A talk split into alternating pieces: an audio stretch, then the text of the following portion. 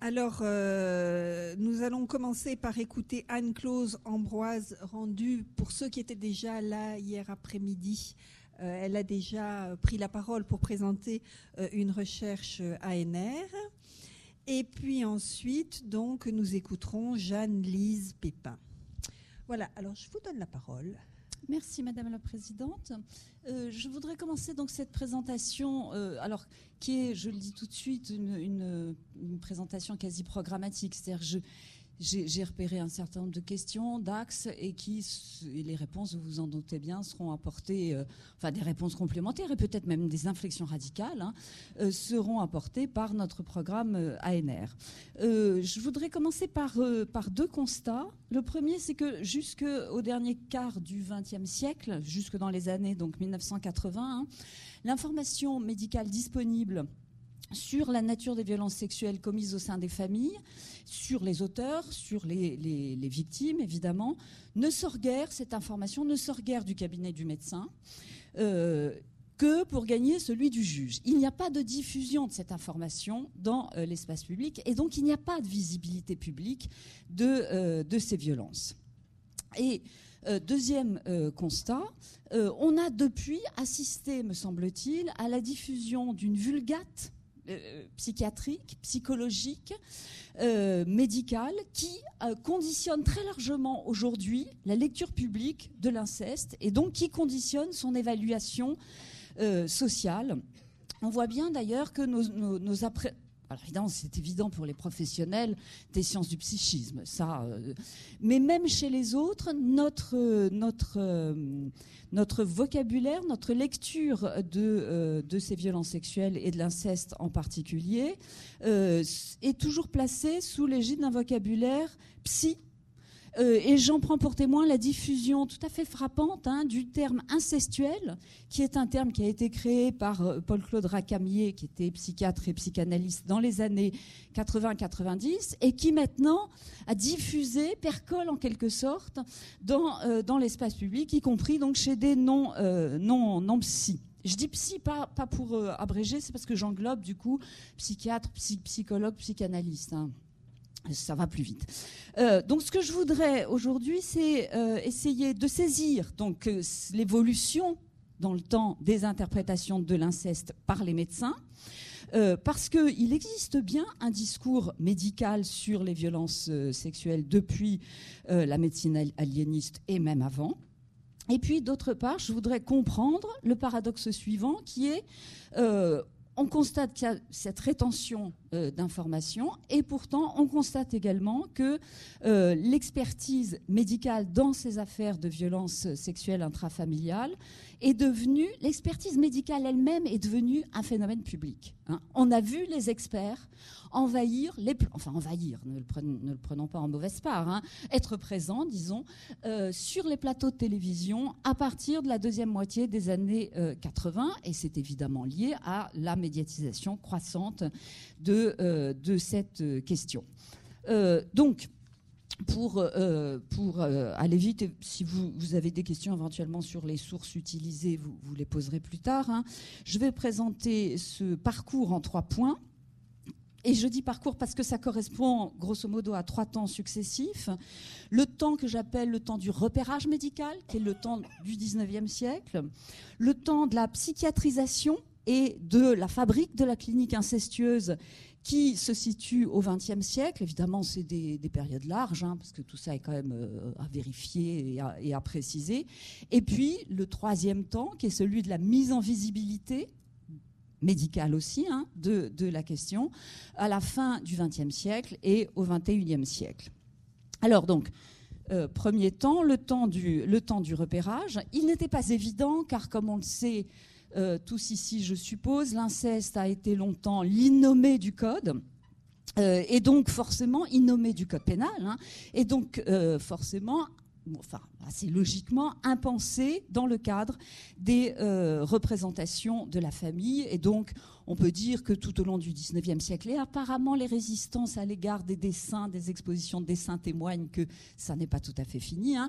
l'inceste est soumis, la révélation de l'inceste et l'inceste sont soumis au tabou dans les trois sens du mot tabou décrit par Michel Foucault. Hein. Le tabou, c'est ce qu'il ne faut pas faire, c'est ce qu'il ne faut pas dire, et c'est ce dont il faut ne pas parler, donc il faut empêcher la révélation. Là, je crois qu'on est complètement euh, là-dedans. Donc, on préfère euh, nier la réalité concrète du viol incestueux plutôt que d'en révéler, que d'en faciliter la révélation. Euh, le président des assises de Caen en 1845 dit par exemple l'inceste, alors il n'utilise pas forcément le mot, je reviendrai là-dessus, hein, est un crime que l'on rougit de nommer. Voilà, on rougit de le nommer. Donc, on rougit de l'affronter. Hein, euh, c'est très difficile. Donc, il me semble que cette, euh, réticence euh, dissuade les parlementaires de, songer à formuler un interdit législatif sur, l'inceste. Hein, et, que, donc, il est plus ou moins intégré dans les, différents articles qui concernent les attentats à la pudeur sur mineurs, mais euh, pas, nommément, d'une part, et d'autre part, comme circonstance aggravante le plus souvent. Et c'est par, crainte du, scandale. Donc rendons à César ce qui est à César. Les premiers à être vraiment conscients du caractère massif des atteintes incestueuses, ce sont les magistrats euh, d'une part, et puis ce sont euh, les médecins. Et donc c'est Tardieu qui, euh, alors non ça je passe, voilà, Ambroise Tardieu qui en 1857, dans, un, dans son étude médico-légale sur les attentats aux mœurs, euh, évoque l'inceste. Hein. Vous voyez, sans, sans, sans, prononcer le, sans utiliser le mot, le mot sera ajouté dans des éditions ultérieures. Euh, les, les, liens du sang, donc, loin d'opposer une barrière à ces coupables entraînements, ne servent trop souvent qu'à les favoriser. Des pères abusent de leurs filles, des frères de leurs sœurs. Cette étude médico-légale sur les attentats aux mœurs, elle est très souvent publiée, ce qui veut dire que bah, elle s'est vendue, elle a été lue, elle a été diffusée, elle est connue. Bon. Euh, et puis, euh, en 62, euh, dans, cette édition-là, il met l'accent sur l'inceste maternel. Donc, on ne peut pas dire que la révélation de l'inceste maternel date du XXIe siècle. Hein.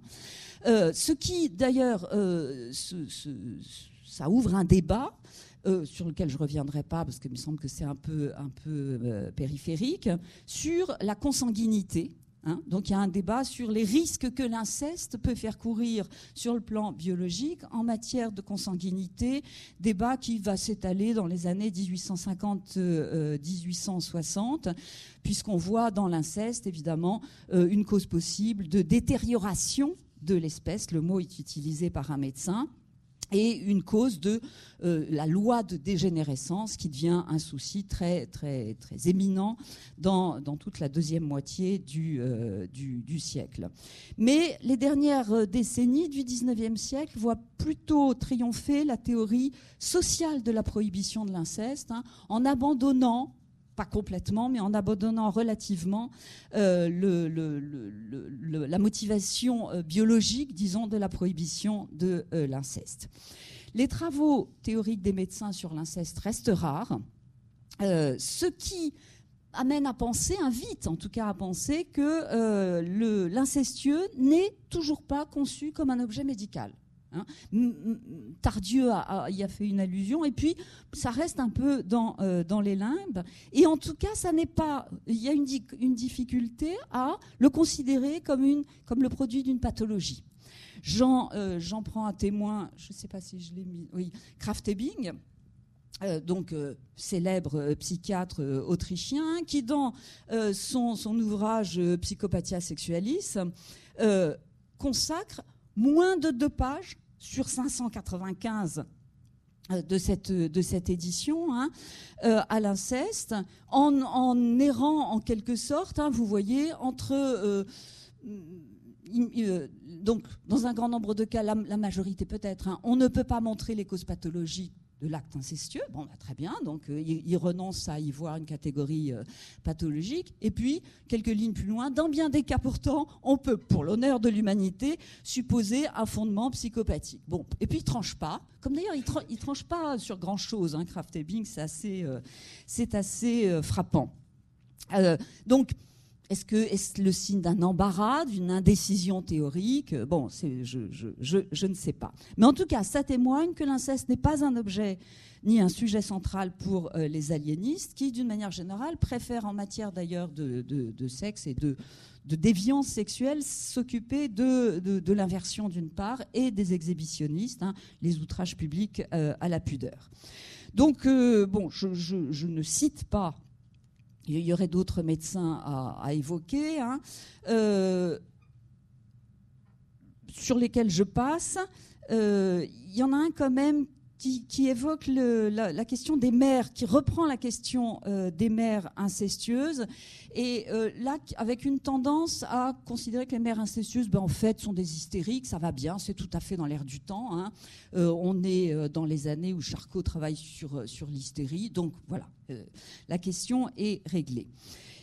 alors tout ça explique que, en réalité, l'expertise des auteurs d'inceste quand ils sont euh, quand ils sont devant le juge, hein, soit quasiment impossible et que du coup elle soit extrêmement rare. Euh, mais ça tient aussi au fait que l'article 64 du Code pénal, hein, euh, qui, qui, établit qu'il n'y a ni crime ni délit lorsque l'auteur était en état de démence au moment des faits, ne semble pas pouvoir s'appliquer à cette catégorie des violences sexuelles d'une manière générale, pas simplement, pas simplement de l'inceste. Euh, les choses ne changent pas fondamentalement dans l'entre-deux-guerres. Elles commencent à changer. Euh, j'ai fait une étude assez systématique, mais sans doute pas totale, hein, sans doute pas complète. Elles commencent à changer dans les années 1950-1960 puisqu'on voit se multiplier les thèses de médecine, les articles qui sont consacrés euh, au, sujet violence sexuelle sur mineurs, inceste.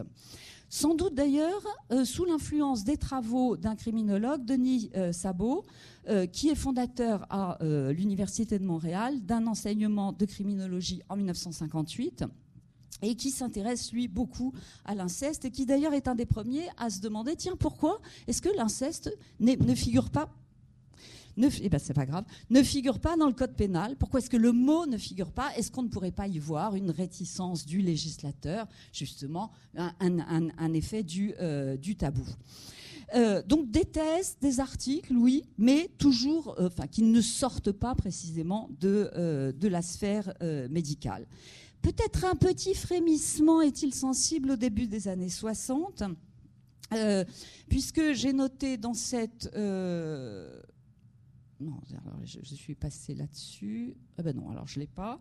Euh, je reviens en arrière parce que je veux veux pas déflorer. Euh, j'ai noté dans cette thèse euh, de donc de 64, hein, une thèse de médecine faite à Lyon.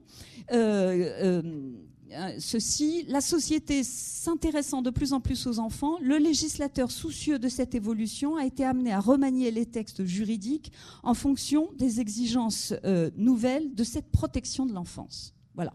Mais euh, ça ne, ça ne, ça alors remaniement qui concerne précisément les signalements, hein, sur, euh, sur lesquels j'ai pas le temps de, de, de, m'étaler, si j'ose dire. Euh, et le même, le même médecin fait remarquer que quand même les médecins de famille pourraient peut-être, puisqu'ils constatent un certain nombre de cas d'inceste qui ne sont jamais révélés à la justice, ils pourraient peut-être intervenir davantage ou en tout cas euh, inviter sa patiente à dénoncer les faits. Bon, alors là, pour le coup, il me semble que c'est une, une, question qui, qui, a un peu évolué, mais pas tant que ça. Euh, et euh, en 1971, donc décret hein, qui précise que le corps médical n'est plus tenu au secret lorsqu'il a connaissance, dans le cadre de l'exercice de sa profession, de ses vices de privation sur mineurs de moins de 15 ans. Donc ça, crée une espèce d'impératif hein, qui concerne la dénonciation, mais, euh, mais euh, ça n'empêche pas, ça, ne lève pas les difficultés de cette dénonciation à cause du lien de, confiance. Dénonciation qui concerne aussi d'ailleurs les travailleurs sociaux, les assistantes sociales, etc. Hein. Deuxième temps, la psychiatrisation et la fabrique de la, euh, de la clinique incestueuse. elle est construite dans un premier temps cette, euh, cette clinique autour euh, euh, d'un questionnement portant sur la personnalité de l'auteur. Et évidemment, les réponses successives sont fonction du, contexte. Alors, pour simplifier, je dirais que au XIXe siècle et donc surtout à la fin du XIXe siècle, on, évoque plutôt des facteurs moraux. Hein. On l'a vu dans l'hésitation de Kraft-Ebing, euh, les, hommes qui font ça sont, euh, des êtres euh, amoraux, immoraux. Hein. Ils provoquent d'ailleurs, ce faisant, une démoralisation des victimes, non pas au sens qu'elles n'ont plus le moral, mais elles, n'ont plus de morale, ce qui est quand même très différent. Et c'est, là d'ailleurs que réside le danger pour bien des observateurs de la fin du XIXe siècle. La question des souffrances psychiques, des conséquences à long terme, est posée parfois, mais rarement, et de toute façon pas abordée. Deuxième, euh, euh, euh, facteur, l'instinct génésique qui domine absolument les appréciations. Hein. l'instinct génésique, c'est une espèce de, bah voilà, quand il se manifeste de cette façon-là, hein, d'hypertrophie du besoin génital. Et donc, euh, voilà, ça explique l'inceste, le viol, l'adultère, les attentats à la pudeur. Euh, c'est pour cette raison, nous dit ce médecin, que, dans la société civile, on tolère la prostitution parce que c'est une façon, évidemment, de donner un exutoire à cet instinct, euh, à cet, instinct génésique. Il y a aussi une explication, mais évidemment, elles sont toutes liées. Hein. J'en fais un catalogue comme ça, un peu mécanique, mais c'est plus compliqué que ça, et c'est surtout plus lié. Qui consiste à s'interroger sur l'origine sociale de l'inceste. L'inceste, crime des pauvres, euh, effet d'un milieu, hein, un milieu qui précisément favoriserait l'expression de l'instinct animal. Et euh, on, voilà, on, trouve ce, dans ce, rapport de 1935 donc un rapport d'expertise euh, pour, le tribunal, hein. ce médecin qui nous parle d'un échantillon d'humanité très fruste, très près de la bête, ne résistant pas aux sollicitations élémentaires de l'instinct sexuel, ne reculant pas devant l'inceste. Euh, cette situation, qui paraît d'ailleurs à l'époque actuelle et dans un milieu cultivé tout à fait anormal, se rencontre cependant assez souvent dans les couches inférieures de la société. Et donc là commence à se coaguler en quelque sorte un mythe qui est le mythe de l'inceste rural. Hein, le mythe, l'inceste, spécialité des régions rurales archaïques, euh, et particulièrement dans l'ouest de la France. Donc euh, en Bretagne, en Vendée, qui seraient des, terres de, l'inceste. Euh, alors évidemment, ceci est appuyé en quelque sorte non, ceci est appuyé par le fait que ce sont des terres où on boit, où on est censé boire, devrais-je dire, je devrais être prudente, euh, et euh, que euh, l'alcoolisme est aussi perçu comme étant une cause très fondamentale de, de l'inceste, puisque précisément, ça lève les inhibitions. Bien. alors, voilà, en gros, tout ceci, cette, configuration générale ne, change pas ou très peu. Hein. L'idée, c'est que le père incestueux est un être primitif. Voilà. Et ça renvoie évidemment à des, représentations euh, euh, qui, remontent à, Lombroso et même avant. Hein. Au XXe siècle, évidemment, le tabou de l'inceste se modifie un peu dans sa construction.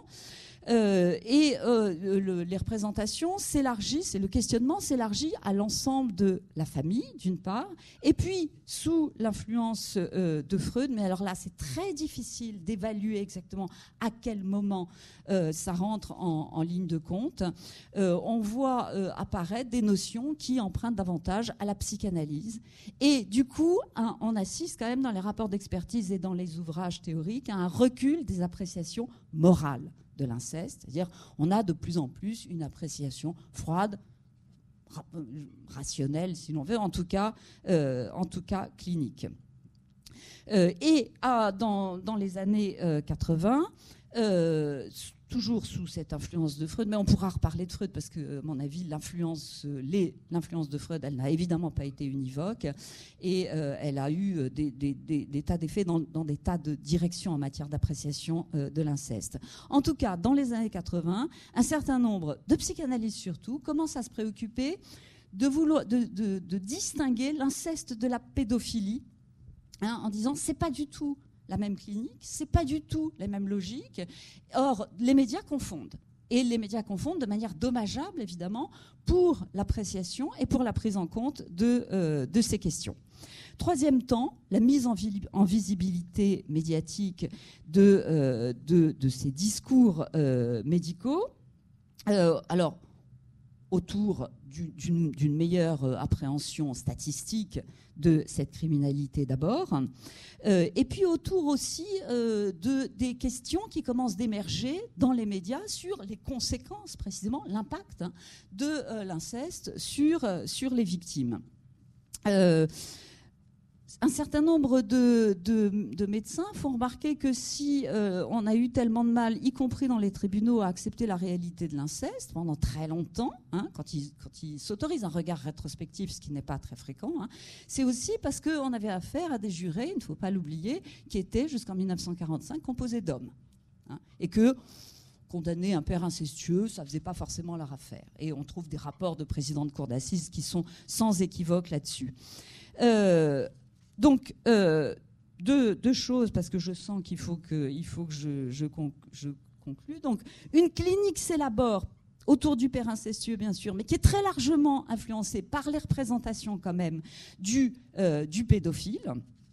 Et on y reviendra euh, si vous voulez. Et une, autre clinique s'élabore autour précisément des victimes et la notion de victime d'inceste émerge dans l'espace public dans les années 80 sur les plateaux de télévision. Il y a quelques émissions qui ont été de ce point de vue-là des temps forts hein, euh, et qui viennent témoigner précisément de la, longue durée de l'impact de l'inceste, hein, parce que les premières victimes à avoir témoigné, elles étaient adultes et elles avaient été victimes 30 ans avant. Et donc, euh, euh, elle, donne à lire, elle donne à voir en quelque sorte l'impact psychologique euh, euh, à, long terme. et on trouve, on trouve dans, les, commentaires de ces émissions, précisément matière à la diffusion de cette vulgate psy, d'une manière générale, hein, que, que j'évoquais tout à l'heure. Ce faisant, il me semble que on, a affaire à deux problèmes. D'une part, un certain nombre de psys, et y compris lorsqu'ils sont experts auprès des tribunaux, commencent dans les années 90 à, dire leur embarras face à la mission qui leur est confiée, parce qu'ils perçoivent bien qu'il y a là comme une mission de défense sociale qui n'est pas forcément dans leur mission euh, d'origine, hein, et que notamment la question de l'obligation des soins euh, à partir de 1998, hein, devient un sujet d'anxiété pour un certain nombre euh, de, ces, euh, de ces praticiens. et, puis, et puis, on assiste à la naissance d'une figure nouvelle, enfin elle n'est pas nouvelle, parce que je vous avais dit que les médecins de la fin du 19e siècle l'avaient identifiée, qui est la mère incestueuse. Euh, je renvoie à la thèse du, euh, médecin euh, psychiatre Walter Albardier, qui, qui a, une thèse de médecine qu'il a consacrée aux mères, enfin aux femmes pédophiles, hein, et qui a été ensuite, qui a largement inspiré un livre d'Anne Poiret, une journaliste, donc on voit bien le dialogue entre les deux, hein, qui publie en 2005 un livre qui s'appelle Le dernier tabou, femmes pédophiles, mère incestueuse, avec ce titre un peu sensationnel parce que euh, parce qu'il faut vendre. Donc, enfin, parce qu'il faut dire, mais il faut vendre aussi. Hein. Donc trois, trois choses. Hein. Vous voyez qu'on assiste à une espèce de transfiguration. Le pêcheur d'hier est devenu euh, un cas clinique, un, cas de pathologie, un malade, hein, en quelque sorte. Pêcheur d'hier ou criminel d'occasion à la fin du 19e siècle. Deuxième euh, conclusion, on a quand même l'impression que cette histoire procède par bourgeonnement. Euh, et que le rythme de ce, de ce bourgeonnement s'accélère en quelque sorte. Et puis, troisième point sur lequel je voudrais, euh, je voudrais insister, hein, c'est que bah, toute clinique est une construction, c'est une construction mentale, c'est une construction sociale, c'est une construction culturelle, euh, et qu'elle elle est sans doute valable au moment où elle émerge, dans, certaines, dans certaines limites, et puis qu'elle sera amenée à être bouleversée ce qui, justifie le rôle des historiens.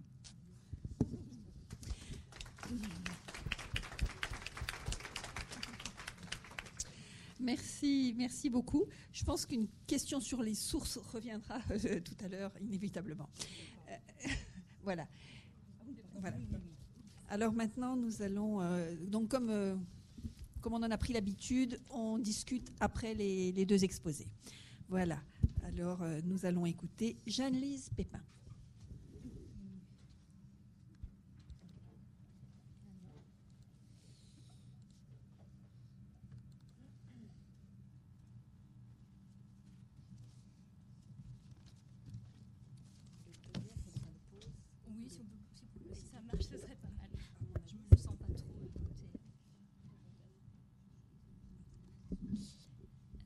Est-ce que c'est bon pour le micro faudrait que je le tienne vraiment à la main Ça va?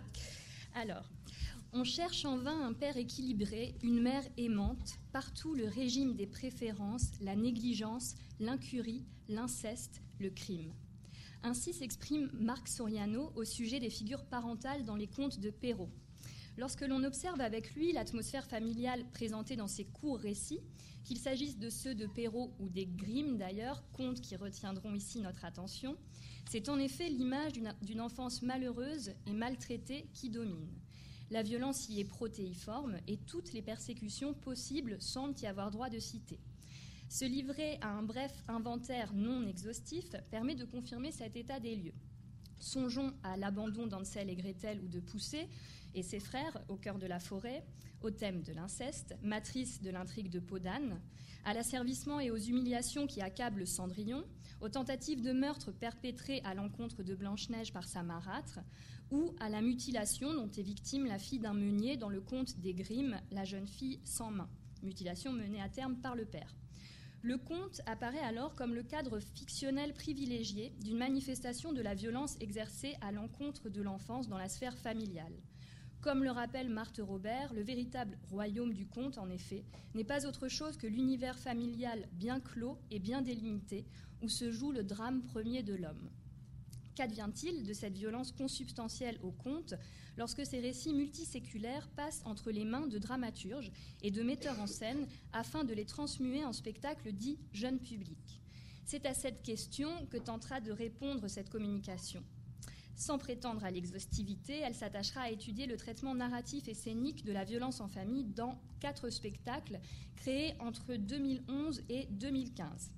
Il s'agit du spectacle Cendrillon de la compagnie Louis Brouillard, compagnie dirigée par Joël Pomera, de Peau d'âne par la compagnie Jean-Michel Rabeux et de deux ciné-spectacles de la compagnie La Cordonnerie, Hansel et Gretel et Blanche-Neige ou La chute du mur de Berlin. L'enfance persécutée est un thème qui traverse la littérature et irrigue également le théâtre contemporain pour la jeunesse, comme en témoigne l'effet petit poussé, formule utilisée par Marie Bernanos afin de qualifier la grande présence d'enfants seuls ou abandonnés dans l'ensemble du théâtre jeunesse. La violence inaugurale à l'œuvre dans les contes qui retiennent ici notre attention entraîne le départ des protagonistes hors de la sphère familiale. Si cette séparation entre parents et enfants n'advient pas, les conséquences peuvent en être terribles et la violence devenir paroxystique. En témoigne l'intrigue du conte du Genévrier chez les Grimm, conte célèbre pour sa cruauté, qui correspond au type 720 de la classification des contes élaborée par Arne et Thompson, type dont l'intitulé qui sera sûrement plus évocateur est Ma mère m'a tué, mon père m'a mangé. À côté de ce dernier, des contes comme Cendrillon, Blanche-Neige ou Hansel et Gretel paraîtraient presque un peu mièvres. Certains touchent pourtant à des sujets tabous, tels l'inceste à l'œuvre dans le conte de Podane, un thème violent tant par la réalité qu'il revêt que par son évocation, qui plus est auprès d'un public d'enfants. Alors je, ne cite pas Michel Foucault, mais comme le rappelle Boris Cyrulnik, l'interdit de l'inceste ne porte pas que sur le faire, il porte aussi sur le dire. Pourtant, ou précisément pour cette raison peut-être, des quatre spectacles retenus ici, celui qui s'est attaché à reprendre l'intrigue de Podane est sans doute le plus léger et le moins troublant.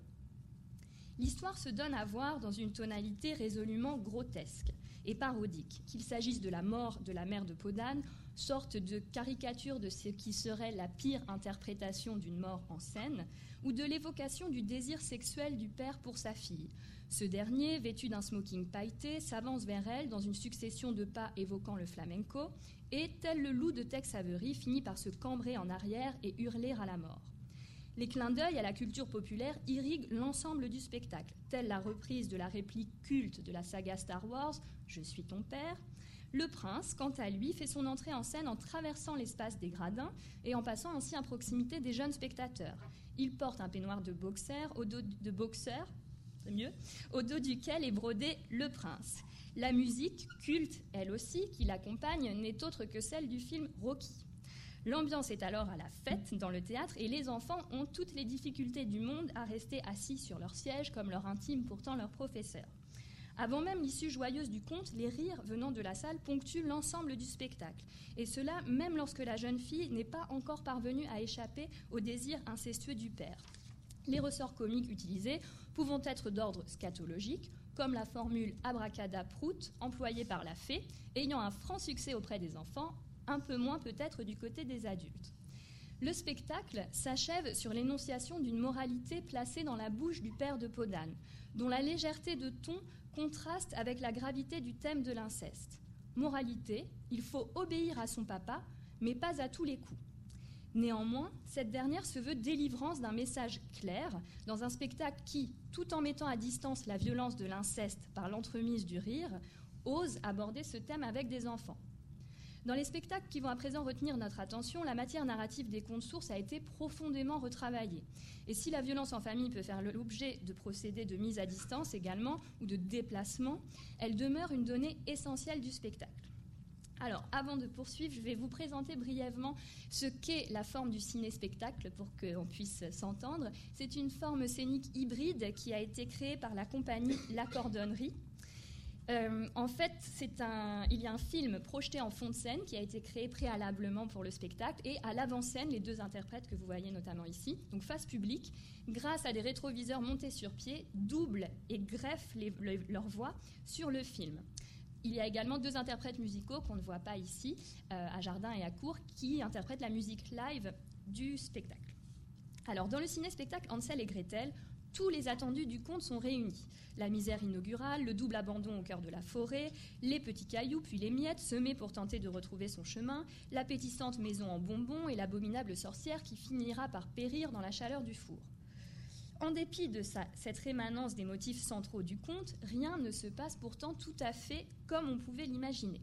Transposé en pleine crise financière des années 70, comme le texte de présentation du spectacle nous l'indique, et comme l'esthétique rétro à l'œuvre dans le film le laisse penser, les temps sont durs pour les protagonistes du conte. La violence y est sociale avant que d'être familiale. Le spectacle s'ouvre d'ailleurs sur un entretien au sein de la NPE.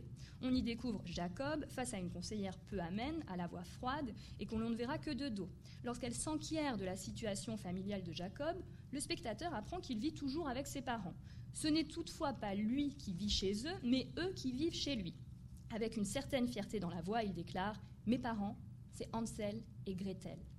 Opérant un revirement dramaturgique puissant, Samuel Hercule et Mathilde Veillergans, que vous voyez à l'image, tous deux metteurs en scène, dramaturges et interprètes de la compagnie, ont décidé de faire d'Hansel et Gretel non pas un duo d'enfants issus d'une même fratrie, mais un couple de personnes âgées.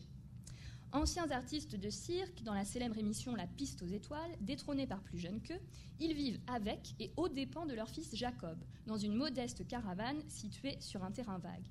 L'irruption de Barbara dans sa vie, femme séduisante et légèrement inquiétante, conduira Jacob à abandonner ses parents à deux reprises dans la forêt.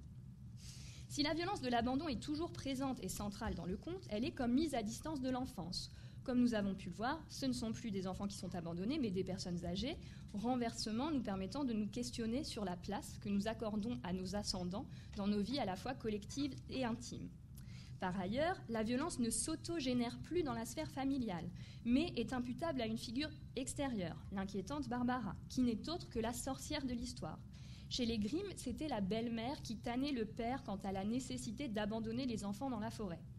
Tout se passe comme si, au fil du temps, dans un effet centrifuge, les personnages de vrais méchants, c'est-à-dire des personnages dont la méchanceté sans équivoque reflète une vision manichéenne du monde, avaient tendance à s'éloigner de la cellule familiale première. Comme le rappelle Natacha Rimasson-Fertin, l'étude génétique des contes des Grimm a permis la mise au jour des modifications opérées entre les différentes publications du recueil. L'une d'entre elles est la transformation de la mère en figure de marâtre, et cela dans deux contes, Hansel et Gretel et Blanche-Neige. Dans le ciné-spectacle de la cordonnerie, le refus de faire de la famille la source de la violence s'inscrit dans une volonté de valoriser la force des liens familiaux. En effet, à la fin du spectacle, après avoir tué la sorcière, Hansel et Gretel, ce couple attachant, découvrent que leur fils Jacob s'est approprié l'héritage artistique familial en devenant magicien à son tour. On retrouve cette valorisation et cette complexification des liens familiaux dans Blanche-Neige ou la chute du mur de Berlin. Le contexte historique est cette fois-ci celui de la fin de la guerre froide, comme l'induit le titre du spectacle. Ici, Blanche-Neige est plus sobrement prénommée Blanche. C'est une adolescente au look gothique. Elle vit seule avec sa belle-mère Elisabeth dans une cité de banlieue baptisée Le Royaume. Le prologue nous apprend que la mère de Blanche est décédée avant ses trois ans. Lorsque Blanche avait six ans, Udo, son père, est parti exercer le métier de trapéziste dans l'un des plus grands cirques du RSS. Il devait revenir, finalement, il ne reviendra pas. L'ambiance entre les deux femmes est tendue dans l'appartement. Blanche ne supporte plus cette cohabitation, elle finira par fuguer à deux reprises pour vivre recluse au fond des bois dans une simple tente de camping. Je vous propose de regarder ensemble la scène qui préside à sa première fugue. Alors, qui normalement a été préparée. Ce n'est pas Jacques Demy que je vous montre.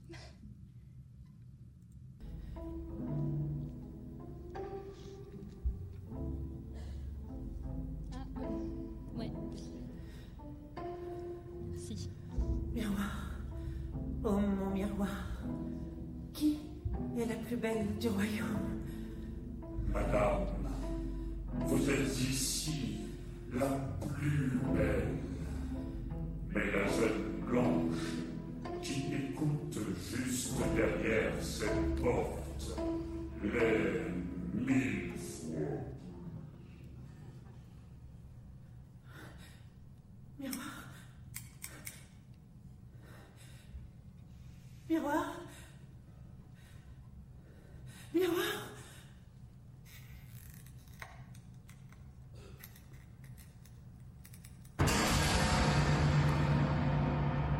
Blanche.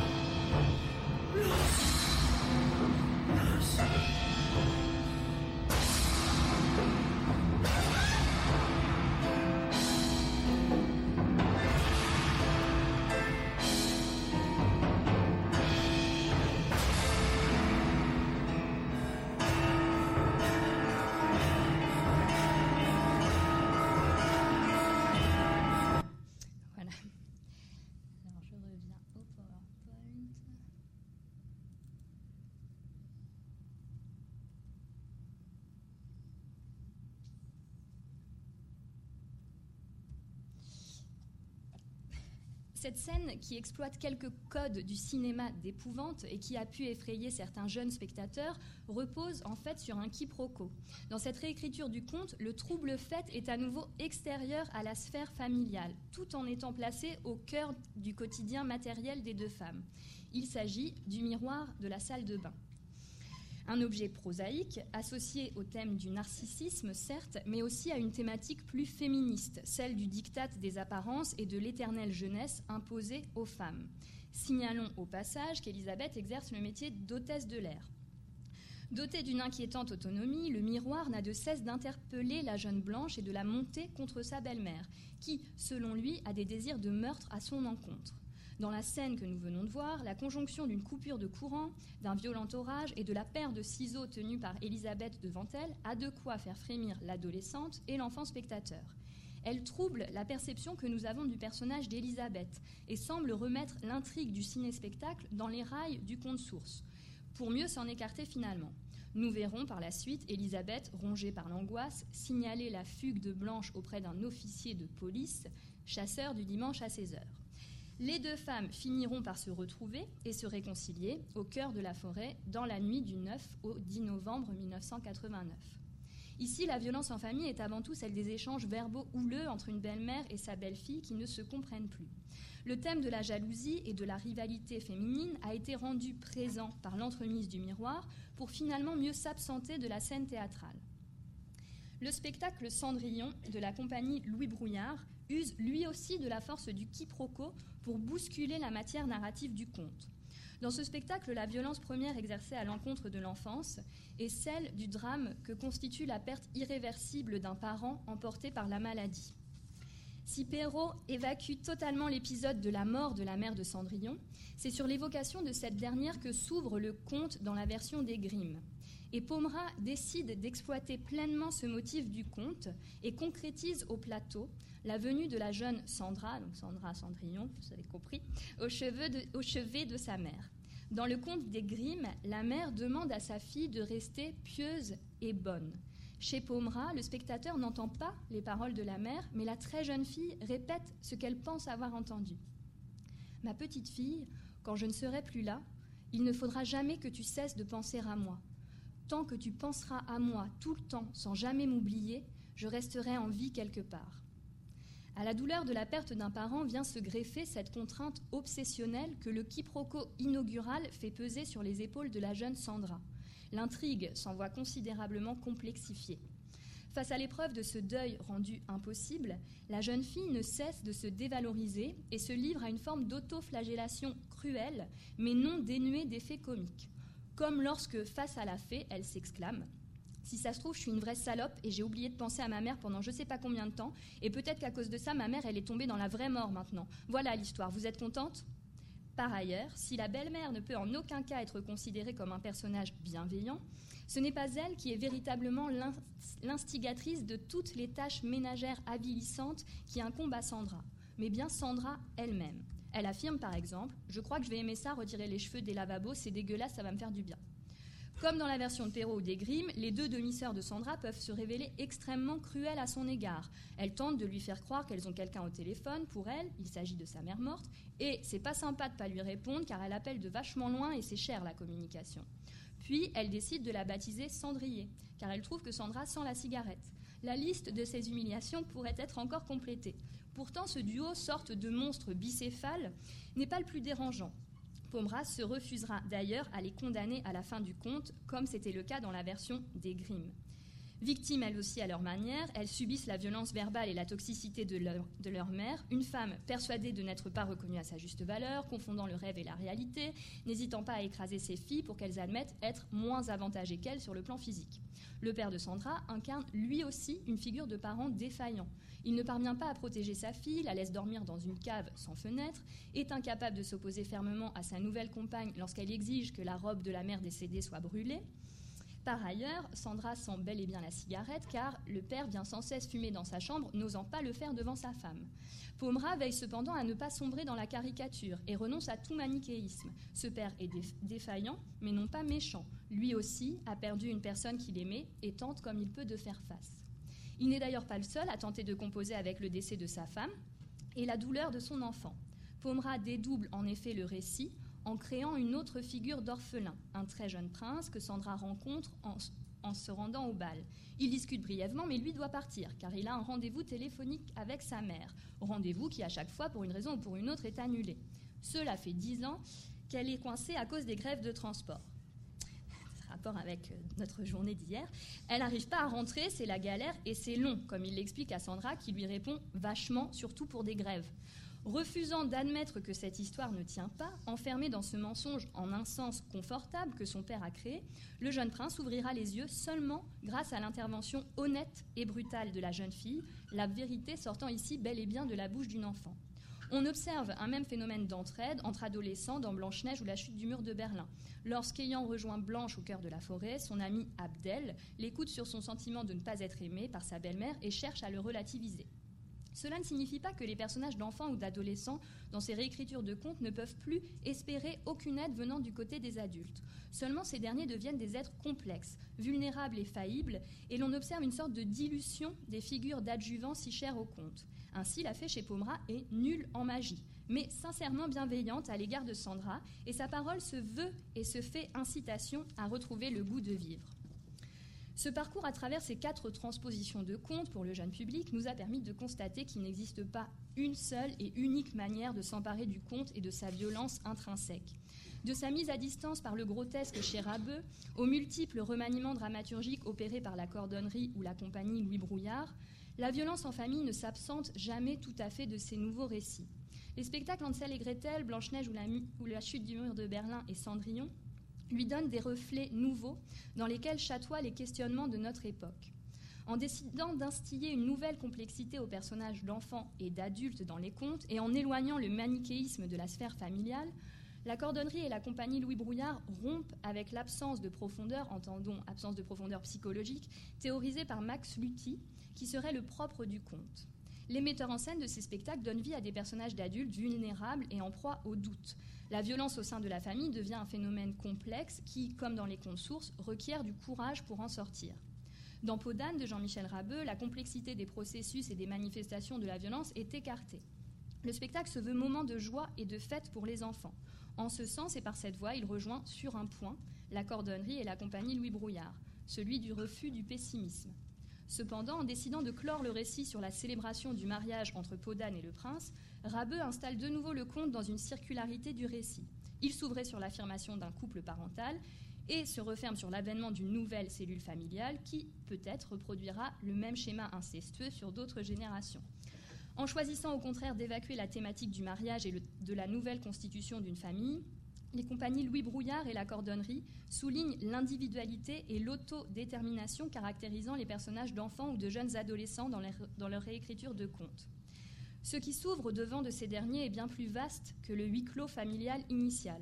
Il s'agit de l'inconnu d'une vie qui reste encore à écrire et qui, à l'image des situations difficiles qu'ils ont eu à affronter au cours du segment de leur histoire qui nous a été présenté, ne sera pas dénué de malheur ni de toute violence. Dans le sillage de Walter Benjamin, le comte garde alors dans son passage à la scène son statut de premier conseiller de l'enfance parce qu'il fut jadis le premier conseiller de l'humanité. Je vous remercie.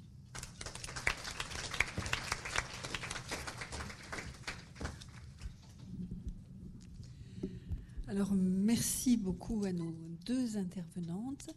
Euh, vos, exposés étaient très, très, très, très riches. Et ce que je trouve intéressant, c'est qu'on arrive toujours à, trouver euh, comment, comment, ils, se répondent d'une certaine façon. Hein. Euh, moi, j'ai. Toutes les deux, vous, avez, me semble-t-il, mis en évidence, euh, enfin, c'est un de vos points, je ne vais pas résumer vos interventions à, cela, mais euh, c'est la, question, comment est-ce que je pourrais le formuler, du côté euh, de la visibilité. Hein, qu'est-ce qu'on veut montrer, qu'est-ce qu'on peut montrer, et, comment est-ce qu'on va, et comment est-ce qu'on va le montrer. Hein, j'ai envie de, voilà, mais je ne vais pas monopoliser euh, la parole. J'aurai d'autres choses à dire si jamais vous séchez. Mais voilà, je, vous, donne la parole à, la salle. Pour, pour combien de temps euh, On a bien un quart d'heure 20 minutes même. Alors allez-y. Il y a alors un micro-baladeur, s'il vous plaît. Il y a Laure Razon là, qui veut prendre la parole. Bah, ensuite, il y en aura d'autres.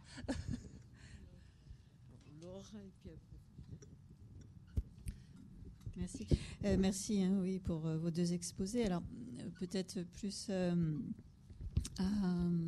pour les, sur la question de l'inceste, juste deux, points de, de, ce que moi j'ai pu repérer. Alors, sur la question de la psychanalyse, en trois mots, l'histoire de la psychanalyse. Alors, Freud, effectivement, en 1895, reconnaît la, question de l'inceste comme étant à l'origine de, l'hystérie pour abandonner un an après à peine cette question-là c'est-à-dire basculer radicalement du côté du fantasme. Et euh, Bergeret dira le tabou de la psychanalyse pendant un siècle, ça a été euh, cette question-là. C'est-à-dire que même quand Ferenczi, a, euh, sur la base de témoignages de, de, pères incestueux, etc., a voulu montrer qu'il y a une réalité de l'inceste, bon, c'est lui qui a été viré, hein, pour, et Anna Freud ensuite renforçant l'idée que ce serait la perte de la psychanalyse que de reconnaître la réalité de l'inceste. Donc ça a fait effectivement des dégâts pendant un, siècle, hein, et c'est effectivement Racamier qui, euh, en 80, je sais plus 4 ou 6, quand il a sorti son livre, euh, est venu articuler la question de la réalité et, du fantasme. Euh, donc vraiment un siècle après. Et je me souviens, moi, quand j'étais jeune et que je commençais à faire des conférences, j'entendais, dans le début des années 90, effectivement des psys qui ne reconnaissaient pas hein, la réalité de, de l'inceste. Donc c'est pas si loin que ça. Si, si, Sauf si vous, si vous passez à autre chose ou si, euh, peux juste renforcer ça d'une question parce que effectivement j'ai lu ces histoires puis beaucoup de victimes le disent disent la surdité l'impossibilité des, des psys à entendre ce qu'elles disaient et les renvoyant toujours du côté du fantasme. Mais j'ai lu au début des années 2000 un article d'un psychanalyste qui est Jean-Jacques Gorog qui disait au fond le renoncement de Freud à la neurotica et euh, le passage à l'Oedipe, pour le dire euh, brièvement, a été mal compris. Et en réalité, oh, voilà, hein.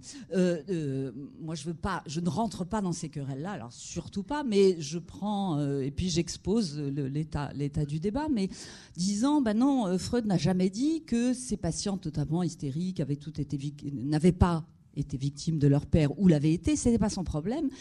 Son problème, c'était celui du fantasme et de la, des conditions de possibilité dans lesquelles ce fantasme avait émergé, peut-être des gestes mal compris, peut-être des, gestes réellement intrusifs, peut-être, bon, voilà. Et que c'est là-dessus qu'il a voulu travailler en disant, en invitant en quelque sorte les psychanalystes à ne pas forcément se poser la question de la réalité des gestes, parce que c'est normalement pas leur terrain, mais de l'existence euh, psychique et de l'existence fantasmatique. Voilà, moi c'est ce que j'ai compris. Oui, je, vois bien cet article, mais euh, Freud n'a quand même jamais noué la question du fantasme et de la réalité. Euh, donc ça, bon, il y a d'autres auteurs qui l'ont démontré. Hein, donc, mais en tout cas, l'exemple de Ferenczi qu'il a viré euh, montrait bien que pour Freud, il y avait quelque chose de, compliqué, puisque Ferenczi, lui, justement, venait nouer déjà en 1936 cette question-là.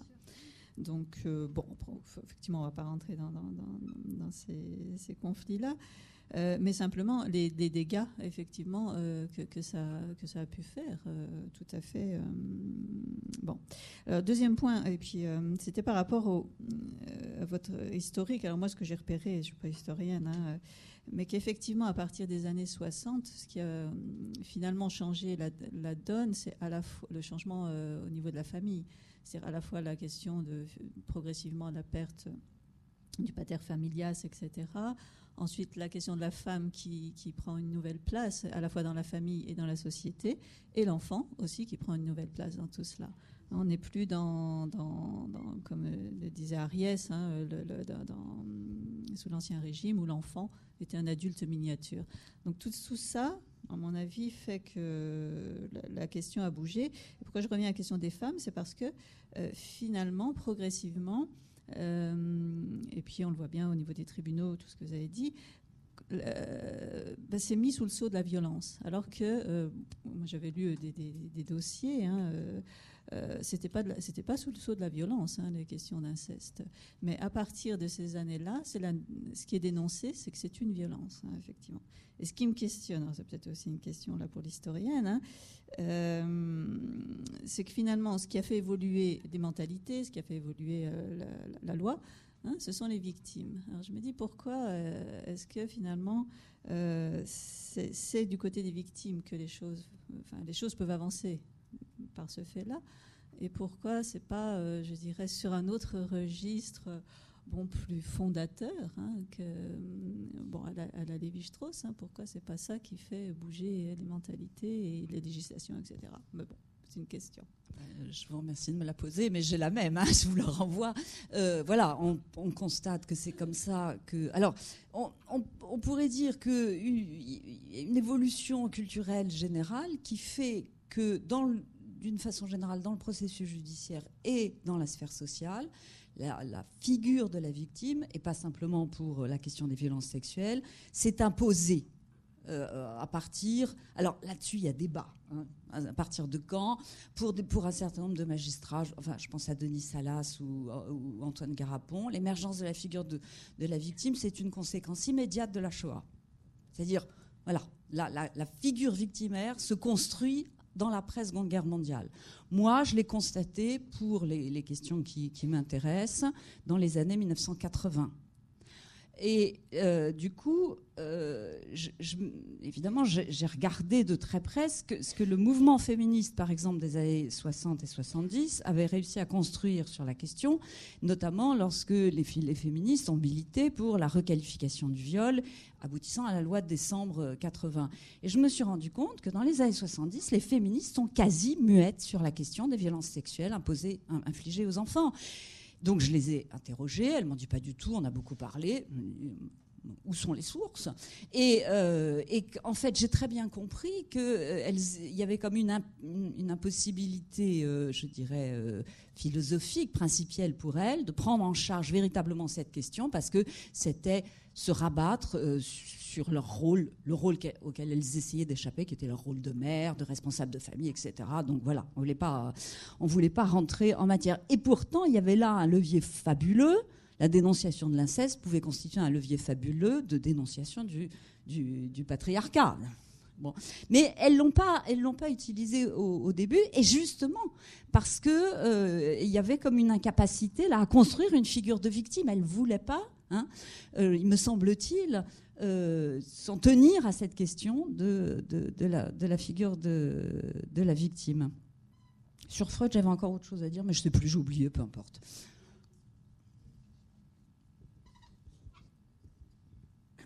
Euh, merci à toutes deux pour, pour vos exposés. Euh, voilà, je vais surtout poser des questions à, Anne-Claude Ambroise Rendu parce que sur le compte, j'ai tout découvert. Donc, voilà. Euh, oui, euh, Tardieu, ça me semble important parce qu'il y a Tardieu dans, euh, introduit à l'idée qu'il faudrait être un peu plus attentif à la parole des enfants. Et il y a quelqu'un qui va venir bloquer ça, c'est Dupré. Dupré qui va dire les enfants sont des mythomanes. Mais, toi, Toineau avant lui, avec la théorie des faux attentats, Toineau commence et Dupré, donne une consistance euh, euh, scientifique au truc où ils se sont des mythomanes, les femmes aussi d'ailleurs. Les oui, les femmes aussi, bien sûr, chez Dupré. Quand on n'est pas pervers constitutionnel polymorphe, on est mythomane, ou, euh, donc pas beaucoup de choix. oui, alors sur la figure de, du, il y a quand même un endroit où le, l'incestueux être primitif est extrêmement présent. C'est toutes les grandes enquêtes sur la condition ouvrière, sans être nommé. Mais par exemple, euh, Villermé, la plus, la, plus connue, euh, je vous laisse deviner ce qui se passe sur ces couches infâmes où toutes les générations cohabitent. Mm. Bon, je veux dire, euh, pas compliqué ce qu'il faut mm. deviner. bon, et dans toutes les, ces grandes mm. enquêtes, c'est présent. Oui, oui, l'idée que la promiscuité est un danger pour l'hygiène familiale. Voilà, cette idée est tout à fait. voilà. Et sur. Le, alors, oui, le, paysan incestueux, euh, c'est en filigrane dans la terre de Zola. et c'est alors carrément énoncé dans La jument verte de, Marcel Aimé, où je ne sais plus quel personnage dépucelle toutes ses filles les unes derrière les autres. Euh, donc là, Il y a quelques autres romans d'ailleurs hein, de, cette euh, époque. alors c'était... oui, et puis sur l'inceste féminin, il y, a, quand même le, le moment souffle au cœur oui, oui, dont, j'ai pas eu le temps de parler. Mais ce qui est très intéressant, c'est que le souffle au cœur ou la Luna, euh, donc c'est les années 70. Au mm. moment où c'est, alors il y a eu, il y a eu toute une polémique parce que Michel Pollack a fait une émission sur le sur l'inceste et qu'il a été euh, il a été sanctionné euh, pour ça, parce qu'on a jugé que, y compris le médecin qu'il avait invité sur son plateau, avait parlé de tout ceci en termes bien légers, et parce qu'en fait, il n'avait pas condamné l'inceste. Euh, et, moi, j'ai regardé assez systématiquement la presse sur cette question. En fait, la Luna, ça choque pas vraiment. Je me suis demandé pourquoi. Parce que d'abord, il y a une appréciation complètement différente de l'inceste mère-fils. Je me suis demandé si ça tenait aussi à la beauté des, protagonistes, qui au fond vivent une histoire d'amour, et que donc, bon, bah voilà, parce qu'on est dans les années 70 et qu'il y a, euh, bon, on est quand même dans un régime d'appréciation qui qui, qui, qui, porte en lui, je ne sais plus comment le dire après ce que j'ai dit tout à l'heure sur le qui porte en lui les effets de mai 68. Euh, bref, cet inceste mère-fils, il n'est pas considéré comme un inceste, euh, inceste dommageable, répréhensible. Il ne suscite pas l'opprobre, me semble-t-il. Et c'est vraiment beaucoup plus tard que on redécouvre, comme souvent, la Lune et qu'on dit Ah oui, il y a des mères incestueuses et ça pose un problème. Sur Freud, je voulais juste dire, oui, alors peut-être Freud a bloqué quelque chose, moi je veux, bien le croire, mais il me semble qu'il a aussi ouvert quand même quelque chose qui est fondamental et qui a permis qu'émerge cette parole, c'est qu'il a donné la parole. la cure psychanalytique est un lieu de parole et que Dolto après lui quand même et, euh, et même Lacan ont, on, Dolto surtout a institué quand même l'idée qu'on pouvait écouter la parole de l'enfant, c'est l'affaire de, de, de, de, Toineau et de, Dupré qui m'est fait penser, hein, qu'on pouvait écouter la parole de l'enfant et que même il fallait l'écouter et qu'il avait peut-être des choses à dire qui n'étaient pas complètement intéressantes pour établir la vérité des faits et pour comprendre par ailleurs le, le, le fantasme. Voilà.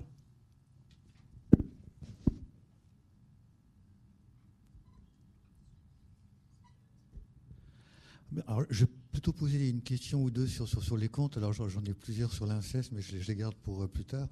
Non, non. non sur, sur, sur les comptes, j'avais en fait deux, deux questions. Alors, la première, c'est sur les, euh, sur, les personnages, il y a eu un dictionnaire de la méchanceté qui a été publié il y a, quelques années. Donc, première question, alors qui sont les vrais méchants finalement dans les quatre contes? Et puis la deuxième question, c'est par rapport aux adultes, parce que dans la conclusion, vous avez bien dit, bon voilà, l'aide, l'entraide entre adolescents.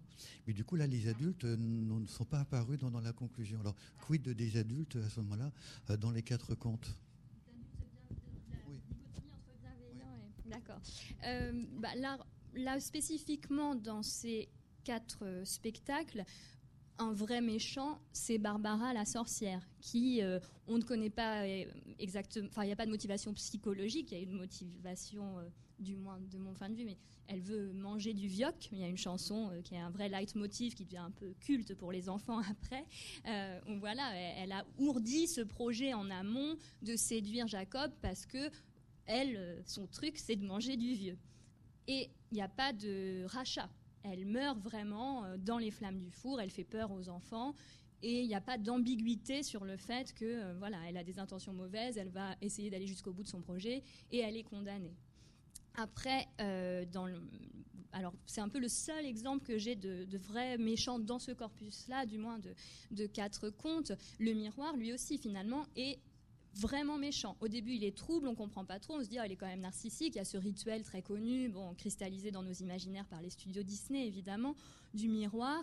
Et finalement, il y a vraiment des scènes où la jeune blanche, donc il y a, un, effet de réalisme qui est très fort, vu que c'est un film qui est projeté en arrière-fond, où on entend vraiment, elle est même pas dans la salle de bain, et il l'appelle Blanche, Blanche, euh, ta belle-mère veut te tuer, fuyez, fuyez, et c'est vraiment lui l'instigateur.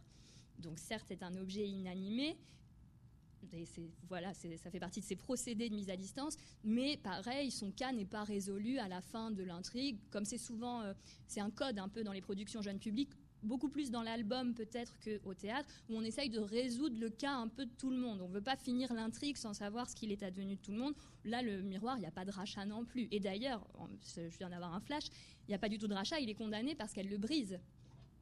Elle le brise. C'est l'une des dernières images du spectacle. À deux, elles prennent un marteau et elles brisent le, miroir. Un personnage euh, que j'ai brièvement tracé parce que voilà, fallait, fallait que j'aille vite un peu. La fée, elle est extraordinaire chez Pomera. Elle pourrait faire une communication à elle toute seule.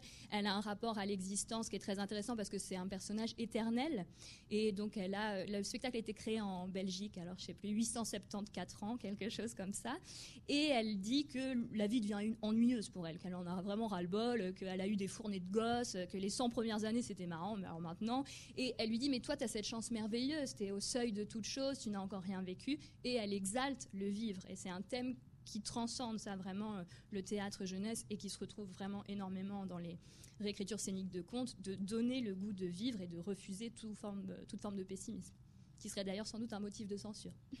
Parce qu'il y a eu le cas célèbre, mais là c'est pas un exemple théâtral, d'un album jeunesse qui a suscité l'effroi, je sais plus dans quelle période c'était, peut-être les années 80, d'un petit âne suicidaire et qui va euh, rencontrer euh, au fur et à mesure des, compagnons en lui disant Est-ce que tu veux pas m'aider, s'il te plaît? J'aimerais vraiment en finir. Tout le monde lui dit non, non, non, jusqu'à ce qu'il rencontre un petit ourson qui lui dit bah, Moi, je vais t'aider, puis il finit pendu. voilà. Et ça, ça a été euh, accueilli d'une manière effroyable. voilà. J'ai pas d'exemple comme ça au théâtre, je pense que ce serait très compliqué.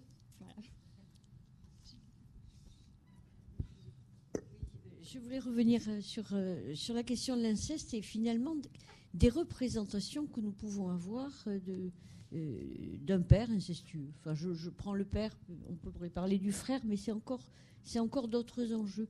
on a fait une, étude sur la construction de l'intime conviction chez les magistrats à partir d'un dossier judiciaire, parole contre parole, donc une, une fille disant être victime d'inceste euh, et faisant les révélations 12 ans après. Et donc, dans, ce qu'on a recueilli hein, des, magistrats, euh, il, est étonnant de voir apparaître les différents temps, finalement, les différents archétypes ou prototypes hein, euh, que, vous avez, que vous avez Antoine, c'est-à-dire l'homme frustre, hein, et parfois dans le même discours du magistrat on lui demande de raconter comment il se représente l'accusé et la victime. Euh, l'homme frustre, mais ça peut être aussi le pervers. Euh, c'est mêlé d'explications psychologiques, c'est-à-dire du type, euh, je pense à la pulsion, à, la, psychiatrique, du type, quand ils commencent de toute façon, ils ne peuvent pas ne pas aller jusqu'au bout. Autrement dit, c'est infiltré à la fois de discours médical, de discours euh, moralistes, euh, moral, de savoir psychologique plus ou moins bien euh, digéré, et par ailleurs la victime. Alors la victime, elle est lue quasiment tout le temps sous l'angle de la psychologie, et quasiment que de la psychologie, au point qu'on peut en oublier même son histoire familiale, ce qui est quand même ce qui est quand même un peu étonnant. Hein. Euh, et, elle est, euh, et elle est donc là, puisqu'on a parlé euh, au préalable un peu de la question de la place de la victime, l'apparition de l'époque de la place de la victime, elle est d'emblée crédible. Hein, parce que victime. Elle dit qu'elle est victime, elle est plaignante, donc elle est crédible. Et chez la plupart des magistrats, on a fait en deux temps, donc on a rencontré une trentaine de magistrats. Et chez la plupart des magistrats, ça apparaît. Donc il y a quelque chose, euh, je me demande comment on peut sortir de là. Voilà. Parce qu'au bout du compte, euh, chacun est renvoyé à des modèles et à des constructions, alors qu'il est tiré de l'expérience. Souvent, hein, ils disent oui, mais dans ces, dans ces cas-là, c'est comme ci, c'est comme ça. Et du coup, c'est verrouillé.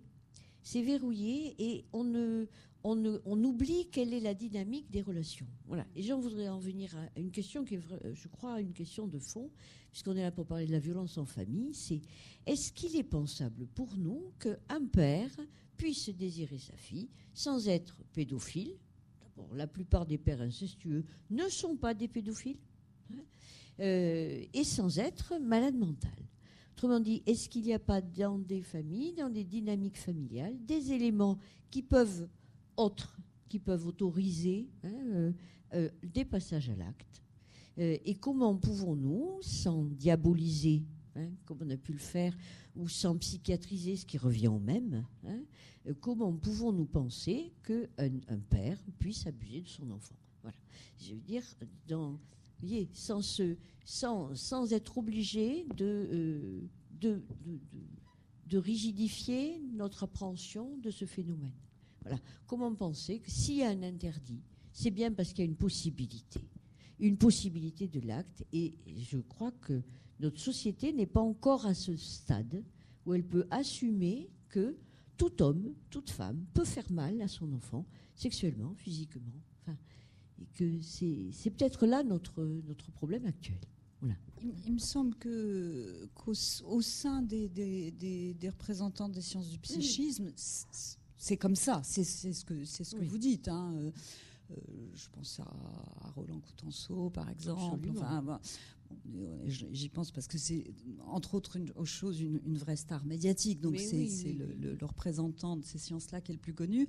Euh, il y a vraiment une, souplesse, un, nuancier absolument quasi infini, et puis surtout un refus total. Les gens qui travaillent auprès des auteurs de violences sexuelles ne sont jamais, enfin ceux que j'ai rencontrés, j'ai pas vu tout le monde, mais ils sont jamais installés dans la réprobation, le moralisme, la hauteur de vue, etc. Hein. Ils sont au contraire dans une optique très, très, très compréhensive, sans quoi il n'y a pas de, thérapie, voilà, thérapie possible ou de thérapeutique même. Euh, Bon, il y avait aussi dans la première. Je, je, parlais alors, des magistrats. Oui, alors les parlé de ceux qui vont juger l'acte. Évidemment, eh évidemment, c'est compliqué.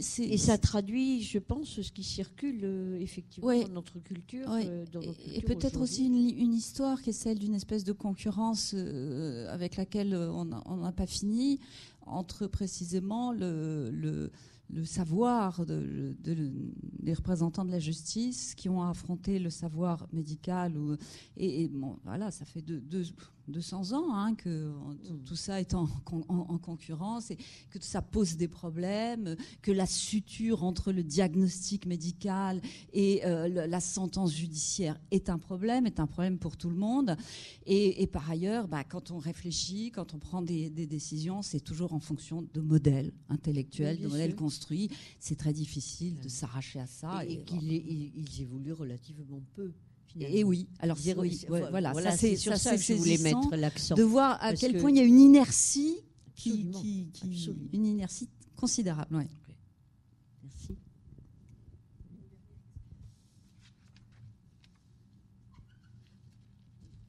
Merci. Euh, c'était une question pour euh, Janice Pépin pour savoir si tu pouvais revenir plus précisément sur, euh, sur la manière dont dans Podane on, représente, on met en scène la volonté incestueuse du, père. Enfin, tu as déjà un petit peu décrit c'est un personnage un petit peu grotesque, mais plus précisément sa volonté incestueuse, comment elle est manifestée au public enfantin. Et parce que dans mon souvenir, dans, Podane de Jacques Demy, euh, on, présente d'abord un, portrait euh, de la fille au père euh, comme la plus belle du, royaume, et c'est presque par inadvertance finalement qu'il se rend compte que c'est sa fille. et la volonté incestueuse, elle est manifestée par la volonté du mariage, mais c'est enfin, voilà, très c'est très euphémisé, quoi. Voilà. Et donc là, quel, est le parti pris dans, la mise en scène? Alors, euh, bon, déjà. Euh, je vais, répondre évidemment à la question. Il s'est, euh, Rabeux, il s'est demandé s'il allait faire ce spectacle. Il a d'abord fait un barbe bleue. Et puis il s'est dit, Podane, ça me fait peur parce que dans la salle, il y aura peut-être des enfants qui ont été victimes d'inceste. Les chiffres parlant d'eux-mêmes. Il s'est dit, un serial killer, comme je l'ai présenté dans Barbe Bleue, ça, il n'y avait pas peu de chance mais par contre l'inceste plus délicat. Et finalement, face au succès de Barbe Bleue auprès des enfants, il s'est dit bon, je vais quand même m'atteler à ça. Alors, euh, hormis donc cette petite description que j'ai faite du désir sexuel, c'est un peu le seul endroit où la sexualité est convoquée, parce que le loup de Tex Avery, c'est vraiment l'appétit sexuel débordant. Pour les enfants, c'est peut-être moins clair. Je suis même pas sûre qu'ils reconnaissent que c'est le loup de Tex Avery. Il y a toujours euh, ces jeux de strates dans les réécritures de contes. Je m'adresse aux adultes par-dessus l'épaule des enfants. Euh, le mariage est évoqué. Euh, il y a alors ça peut paraître douteux, c'est toujours l'interprétation littéraire. Il y a une formule à un moment, euh, euh, ma fille préparer, euh, je vais préparer votre anneau, je vais préparer mon anneau pour votre doigt, préparer votre anneau pour mon doigt. Il y a des choses, des formes un peu de chiasme comme ça qui peuvent être relevées par les adultes. Et après, il y a en effet ce, motif qui est présent de l'erreur de casting. il y a une scène qui est très drôle où on va présenter euh, différentes photos avec des grimaces en fait. Donc les enfants sont hilars et à chaque fois ils disent non celle-ci elle est trop moche, une tête de cochon. Ma femme m'a bien dit que je devais prendre plus belle qu'elle.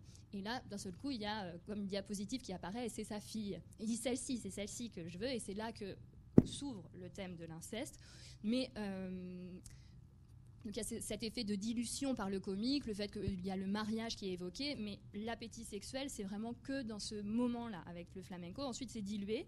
Il veut poursuivre tout le temps sa, jeune fille, enfin sa fille, et il la poursuit jusque euh, dans l'endroit où elle vit euh, comme Cendrillon, parce que le Comte de Podane est rapproché du cycle de Cendrillon, où en fait, voilà, il y a une déchéance sociale énorme, elle, travaille dans les écuries, et il la poursuit avec son hélicoptère, son jet privé, il y a tout un jeu d'actualisation, alors que les adultes n'aiment pas trop souvent quand j'en parle avec eux, mais les enfants adorent, euh, il évoque des Ferrari, tout ça, et c'est vraiment sur le modèle euh, du comique.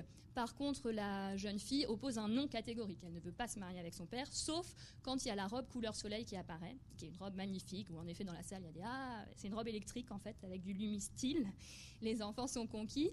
Et il fait un clin d'œil à la moralité de Perrault, qui est toujours très misogyne, et c'est un peu une catastrophe envers les femmes, Perrault, où il dit on voit bien que des femmes qui, euh, appâtées par des belles toilettes, seraient prêtes à faire des choses qui contreviennent aussi à la morale.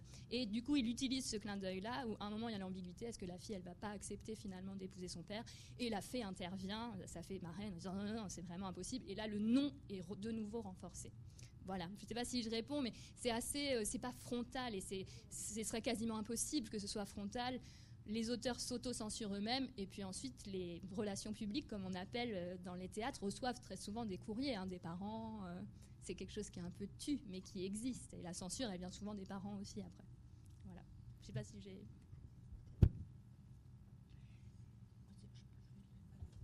il y a quelque chose qui m'avait frappé dans le, dans le Podane de, de Jacques Demy, déjà quand j'étais enfant, je pense, c'est que, et, là qui apparemment a été repris par. Euh, c'est que le père qui voit un portrait de sa fille ne la reconnaît pas. C'est quand même, ça en dit long sur euh, espèce d'aveuglement du père qui ne connaît pas sa fille. Alors on peut se dire oui, c'est une époque, ce sont des conditions, effectivement, il est roi, donc euh, il a autre chose à faire que de s'occuper de ses enfants, mais en même temps, c'est un, une, une, espèce de, totem d'une situation euh, qui a été longtemps tellement, euh, tellement prégnante. Ça dit peut-être davantage d'ailleurs là-dessus que sur l'inceste, à moins que les deux soient intimement liés, mais dans dans ce cas-là, il faudrait voir comment. Alors on peut peut-être aussi faire euh, l'hypothèse qu'il ne la reconnaît pas parce qu'elle est devenue une femme et que euh, Peut-être, mais que, lui apparaît là, je dirais, une, autre facette de, sa fille, comme, euh, cette autre facette, euh, ce qu'il renvoie probablement aussi euh, à sa fille elle-même. C'est-à-dire qu'il y a quelque chose là de, la femme et de l'enfant qui, se trouve séparés d'une certaine façon.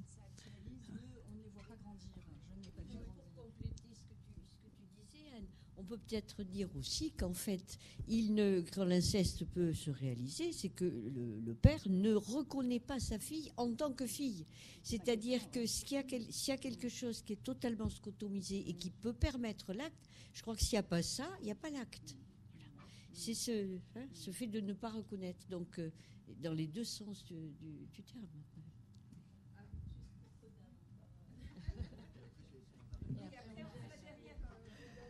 Pour embrouiller encore un peu les choses, quand même, dans, le conte euh, écrit hein, de, Perrault, euh, ça, commence quand même aussi avec, euh, ce que je dirais, une certaine forme de perversion du côté de la mère, qui, au moment de mourir, ah voilà, donc lui dit, bon, après la période de deuil, tu pourras te remarier, et elle ajoute à la condition que tu trouves une femme plus belle que moi. Et il, dit à peu près aussi, étant sûr de ses atouts, de ses acquis, elle était sûre qu'il ne se remarierait pas. Hein. Donc il y a quand même quelque chose aussi dans ce contrat-là euh, qui, montre que la problématique n'est pas que entre cet homme et, l'enfant.